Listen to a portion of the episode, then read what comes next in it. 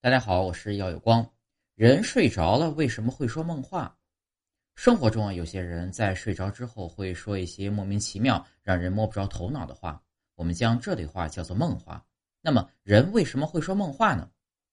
睡觉说梦话的原因啊比较多，常见的原因呢有精神压力大、入睡前食用了刺激性的食物或者睡眠质量差等等。